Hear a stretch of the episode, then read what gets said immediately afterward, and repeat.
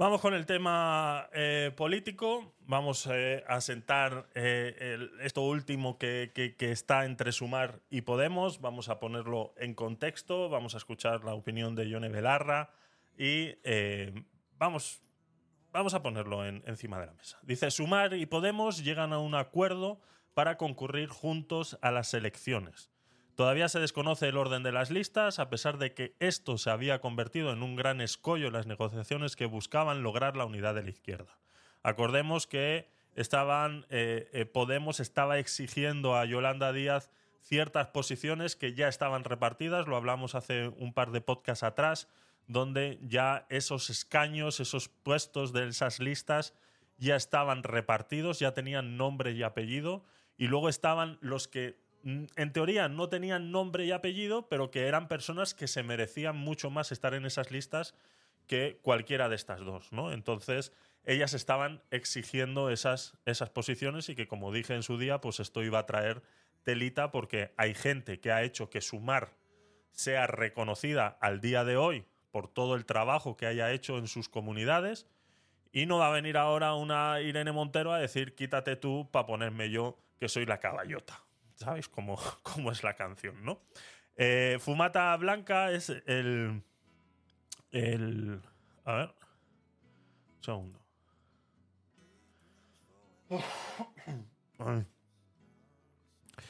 Eh, ¿Te gusta más esta, Joana? Me da igual, es que estoy recapitulando porque como esta tarde he visto Ajá. eh, eh, una noticia, estoy buscando esa exactamente, en la que dicen los puestos en los que van a tener ellos de salida y que tienen garantizados ocho, ocho diputados, estoy buscando esa para leerla expresamente, pero tú continúa, que yo te lo voy mandando. Vale, vale, vale.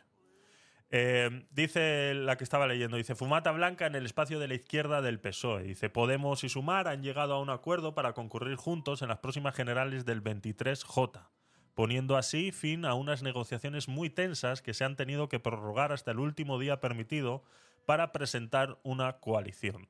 De esta manera, en la coalición de partidos que lidera la vicepresidenta segunda del gobierno, Yolanda Díaz, Podemos se unirá a Izquierda Unida, Compromís y Más Madrid, además de otras formaciones como Verdes Equo, la Junta Aragonesista o Drago Canarias. O sea, la suma de todo, eh, de todo lo que, lo, que encuentres por ahí, das una patada a una piedra y sale un partido de izquierdas. Eso ya lo sabemos cómo funciona. Eso sí, todavía se desconoce el orden de las listas que se había convertido en el gran escollo en las negociaciones que buscaban lograr la unidad de la izquierda. Belarra será la número 5 en Madrid e Irene Montero no irá en las listas. La secretaria general de Podemos, Ione Belarra, irá de número 5 en las listas de Sumar por Madrid, después de Íñigo Errejón, que será el cuarto, mientras que la secretaria de organización, Lilith Bestringe, ocupará el cuarto puesto por la circunscripción de Barcelona. Además, según la información que trae eh, la agencia EFE, fuentes de la coalición, Podemos encabezará las candidaturas de Sumar en 13 provincias. La ministra de Igualdad, Irene Montero, no estará en ninguna de esas candidaturas. Una renuncia que ha tenido que hacer Podemos y que les ha molestado mucho y que Ione Belarra eh, reaccionaba de esta manera. La primera es que desde el equipo negociador de Yolanda Díaz se nos ha trasladado que la presencia de Irene Montero en el equipo que concurra a las próximas elecciones generales es un obstáculo insalvable para alcanzar un acuerdo de unidad. Como secretaria general, quiero deciros que me entristece profundamente que Yolanda, a través de su equipo, proponga que el acuerdo electoral de coalición entre Podemos y Sumar se construya sobre la exclusión a una compañera que ha llevado las transformaciones feministas más lejos que nadie antes en nuestro país, que ha construido con su equipo toda una nueva generación de derechos feministas, la nueva ley del aborto, la ley solo sí es sí, la ley trans y de derechos LGTBI y, ante todo, que ha representado el mandato que cientos de miles de mujeres le dimos en las calles. Se nos ha pedido, una vez más, sacrificar a nuestro principal activo político. Irene ha intervenido en el Consejo de Coordinación para ponerse a disposición de Podemos, para hacer lo necesario, por injusto que sea, para asegurar la unidad, pero mi respuesta como secretaria general y la de todos y todas los miembros del secretariado ha sido que nos parece no solo una injusticia, sino además un tremendo error político. Os dais cuenta que está molesta. Está molesta porque cuando esta muchacha.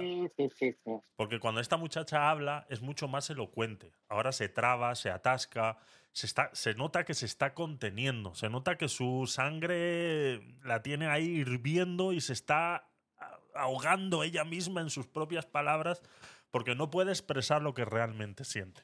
Esto ha sido un simple comunicado que hacen desde, desde Podemos y que, bueno, le ha tocado leer a ella porque es la que comunica estas cosas, pero no es la manera en la que ella suele comunicar estas cosas.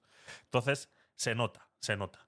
Eh, Sumar dice que registrará la lista. Dice, Sumar ya ha registrado la coalición con una quincena de formaciones progresistas para concurrir en una candidatura de unidad a las elecciones generales del 23 de julio. Entre las formaciones que suscriben el acuerdo está Dragó Canarias, la Junta Aragonesista, Alianza Verde, En Común Podem, Izquierda Unida, el PCE, Aramés, Más Madrid, Más País, Podemos, Compromís, Iniciativa del Pueblo Andaluz, Verde Equo y Becharre. Esto es la diversidad política que tenemos en este país. Mm, esto y, bueno, de esta forma la rúbrica se produce sin agotar el tiempo para formalizar la coalición ante la Junta Electoral, dado que el plazo para cumplimentar el trámite expiraba antes de la medianoche de este viernes. Pues esto es. Eh, felizmente Irene Montero se queda fuera estas palabras que estaba diciendo Yone Belarra, pues demuestran una vez más que un proyecto político no puede ir basado en una sola persona.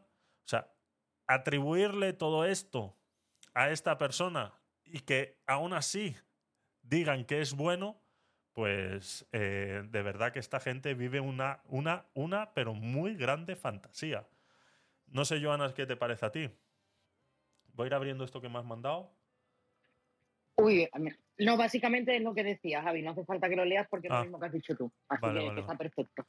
Mm, puedo decir muchas cosas. Mira, primero, si me pongo las gafas como si yo fuera de izquierda radical, como la conjunción esta de partidos que, confluyen en esta alianza, que ya veremos cómo acaba, eh, me parece impresionante la traición de Yolanda Díaz al partido de Podemos y en concreto a, a aquel desaparecido hoy periodista y profesor de la Complu, eh, a Pablo Iglesias, porque ella está donde está y tiene la visibilidad que tiene gracias a que la pusieron ahí a dedo. Porque cuando Pablo Iglesias se fue del gobierno dijo, no, a mí me sucede Yolanda Díaz. Y Yolanda Díaz iba a ser la supuesta eh, secretaria general en algún momento de la conjunción que en su día hicieran integrándose con Podemos, ¿no? Y fíjate cómo le paga, ¿no? Entonces, eh, lo que está claro es que Yolanda Díaz no se casa con nadie, como buena comunista, no tiene ningún tipo de compromiso personal con quien la ha colocado donde está, con quien le ha dado el altavoz que tiene, y a la primera de cambio ha decidido traicionar, pero además siguiendo su línea habitual de, comunicación pública, no tiene las agallas suficientes que debe tener una tía con dos narices de decir, no, yo a ti no te quiero y decirlo de frente, sino que ahora ya tiene voceros que hablan en su nombre, ella se escurre, no ha hecho ningún tipo de declaración en todas estas negociaciones. El otro día cuando estuvo en Doñana le preguntaron y ella dijo, no, les dejo con el portavoz y el portavoz es el que se tragó el marrón de decirlo públicamente. Entonces, para empezar, deja mucho que desear como líder de, una formación de conjunción de izquierdas, ¿no? Porque tú deberías de tener esas agallas, insisto, en decir claramente no quiero que me acompañe esta señora. Lo que pasa es que sí es cierto que todas las cagadas que ha ido acumulando a lo largo de esta legislatura, tanto Podemos como Irene Montero la persona de titular de la cartera ministerial de igualdad, bueno, pues ella siempre ha pasado de lado, ¿no? Fíjate que cuando, cuando lo de la ley del solo sí es sí, cuando la cosa se empezó a complicar, pues Yolanda Díaz empezó a ponerse de perfil. Bueno, vamos a ver, yo no sé, nunca ha sido clara, nunca ha sido clara. ¿Por qué? Porque no sacaba rédito político de posicionarse. Y como no sacaba rédito político, pues no opino, ¿vale? Y en, y en siguiente, viendo, y viéndolo desde fuera, bueno, al final, desde fuera como de mi gafas de izquierda que me había puesto por un momento que yo me estaba sintiendo yo mal. quítatela, quítatela. me las quito cuanto antes. por eso quería acabar pronto. bueno, pues al final es lo que le gusta a esta gente, ¿no? Le gusta que ser el centro de atención, que se esté hablando y opinando sobre lo que van a hacer y lo que no, eh, mostrarse, porque hay varios tuits de Monedero que he estado siguiendo estos días y él habla, bueno, pues de lo democrático que es Podemos, que le consulta a sus bases qué es lo que vamos a hacer, como si eso trascendiera. Ya sabemos lo que pasó en aquellas votaciones, en aquellas primarias para elegir a, Pablo Iglesias, no sé si os acordáis, que votaron 37 veces los mismos, luego los votos no se computaban bien. las telemáticas, esas telemáticas. Dice, somos los primeros pues en usar el sistema de votación telemático. Dice, toma ya. No vale para una mierda porque la decisión es la que nos dé la gana porque la podemos manipular fácilmente. Bien, adelante. Entonces, bueno, eh, eh, ese es mi resumen, con las gafas de izquierda y con las gafas de ciudadano, ¿no? Que, cómo se ven esos puñales cruzados para que cada uno se sitúe, bueno, lo mismo que está haciendo el Partido Socialista, ¿eh? para que aquellos que tienen ahora mismo un sillón, que sigan manteniéndolo calentito, saco a la, a la directora general de la Guardia Civil que no ha estado ni cinco minutos porque la meto también en las listas, en fin, están buscando todo su sitio sin pararse a pensar en que si he tenido esta debacle en las elecciones municipales y en las autonómicas donde ha tocado, quizá cabe pensar que mi propio electorado, mis propias bases están hartos de lo que he hecho hasta ahora. Con lo cual, eh, yo me hubiera planteado mejor un lavado de cara, un lavado de imagen y hacer una nueva izquierda, aunque sea en conjunción, pero hacer una nueva izquierda que reanimase ese ánimo eh, de mi electorado, que, el, votante de izquierda es muchísimo más fiel que el de derecha y el de centro, que reanimase a mi electorado y devolviera esas ganas para que volvieran a ir a las urnas y nos dieran esa confianza para formar gobierno pero se ve que esa lectura no la ha hecho nadie por parte de la conjunción de izquierdas en España. Por ahora me quedo ahí, Javi. Así es, Joana. Muchas gracias. Daniel, buenas noches. Bienvenido. Buenas noches. Desde aquí de Madrid, ¿qué tal? Todo bien, gracias eh, a Dios. Cuéntanos. No, yo este tema es que no... Me da igual lo que le pasen a esas brujas, a esas tipejas. Por mí como si se apuñalan. les dono yo los puñales, a ellas se los regalo o el, o el veneno, o como se quieran matar. Bastante le hemos aguantado más. La verdad que es que eh, después de tantos años de sinsentido, algunas personas es oírlas hablar y, me sube algo en el estómago que se me hace un nudo y, no puedo más, la verdad, cansado. Cansado de alguna gente, de algunas personas eh, mediáticas en la política y sobre todo de esas brujas que son y, eh, Irene Montere, Ione Belarra, la, la gorda Zampabollos de la PAM y, y, la Yolanda comunista esta, de mujeres, porque de hombres también hay unos cuantos, pero es que ese grupo de brujas, no puedo con ellas, la verdad, no puedo. Así es, así es. Eh, gracias a Dios, Irene Montero sale de la, de la política. Eh, entiendo que de esta manera perderá el aforo que tiene eh, eh, por ser política y bueno, y esperemos que le empiece a caer la justicia como ya ha empezado, ¿no? Decía otra noticia relacionada con este tema, dice el Supremo condena a Irene Montero por llamar maltratador al exmarido de María Sevilla. El alto tribunal obliga a la ministra de Igualdad a pagar 18.000 euros y dar publicidad a la sentencia por vulnerar el derecho al honor de Rafael Marcos. El Tribunal Supremo ha condenado a la ministra de Igualdad. O sea, no, que no se nos olvide, por favor, que esta señora es la que hablaba de igualdad y demás. Y bueno, y hacía pues esas joyitas de llamar violadores y eh, eh, estas cosas a gente sin ningún eh, sentido, ¿no? Y bueno, otras tantas cosas que yo espero, espero que la gente que se ha visto agredida por esta señora eh, les pongan una querella constante para ver si de alguna manera la arruinan, ¿no? Que, salga así a pagar, que salga a pagar todo el rato, a pagar, a pagar, a pagar, a pagar, a pagar, a ver si, a ver si la arruinan, ¿no? Entonces, eh, ya tiene que pagar. Ajá, dime, dime. sí, sí. Lo, lo, dudo mucho. Primero ya tienen la vida resuelta, porque vinieron a arreglar la vida de los demás, pero se la arreglaron a ellos y ya está. Y lo segundo, ellos se cubren las espaldas porque entre ellos, o sea, entre las ratas se, tapan sus maldades y si una cae o uno cae, pues comienza a tirar de la manta y eso no les conviene. No le va a pasar nada, pero con que se vaya muy lejitos al país de nunca jamás, de solo ida y nunca vuelva, uh, lo volverá, pero que se le quite lo mediático y no se vuelva a saber de ella, con eso me quedo contento. Porque qué tortura, qué tortura de ti. Sí, se vaya a Afganistán, que hoy he leído la noticia, de un grupo de 80 chicas que han sido envenenadas en sus propios centros educativos porque le están haciendo boicot para que las mujeres allí no tengan acceso a la educación. Ojalá estas feministas se preocuparan por estas situaciones que se siguen produciendo en el siglo XXI y se vayan allí donde realmente hay esas violaciones tan flagrantes de los derechos humanos y de los derechos de las mujeres. Allí sí que hace falta feministas para levantar la voz. Allí sí que necesitan ayuda a esas mujeres. Me encantaría verlas allí ayudando a esas mujeres que tanta falta les hace son unas cobardes. decían ellas, yo me acuerdo que se hizo muy viral el mensaje y el TikTok de, de las feministas de ellas, de que un mundo gobernado por mujeres eh, era un mundo mejor. Y van y ponen a la, a la Montero, a la Belarra, a la Pam, a la Yolanda, y es que le, le, están dando razones a, lo, a los talibanes. Bueno, me voy a callar porque me llega la fiscalía eh, y no quiero a estas horas. Pero bueno, que se vayan muy lejitos, cansado de esta gentuza, porque no son más que gentuza. Gracias. Así es. Así es, Daniel, gracias. Nos decía Pedro también en el chat de Clubhouse, dice, la Montero es una veleta que va para donde el viento le sople. Lo malo es que la brújula la tiene dañada. Y la Montero y la Yolanda son una veleta que van para donde le sople el viento. Ah, que ha salido repetido. Y Yolanda es la reina de la parranda, exacta. Anderson, bienvenido, nos dice también en el chat. Eh, saludos a todos mis hermanos. Estuve ausente estos últimos días. Pues sí es verdad, sí es verdad, Anderson. Sí, es verdad. Bienvenido. Gracias por volver. Eh, poco más. Eh, os voy a poner un audio sobre la última pildorita que ha soltado Pablo Iglesias. Felipe, gracias por seguirnos. Gracias por pasarte por Twitch y darle a seguir. Muchas gracias. Te has convertido en un nuevo Curioser, que es lo que solemos hacer aquí, aparte de... ¿Qué haces? ¿Cosas? Sí. ¿Cosas nazis? Sí, Peter, cosas nazis. Así que gracias. Eh, Felipe, no sé si estás. Sí, te veo aquí, no sé si te sigo. Te sigo, perfecto. Eh, bienvenido, gracias por estar ahí.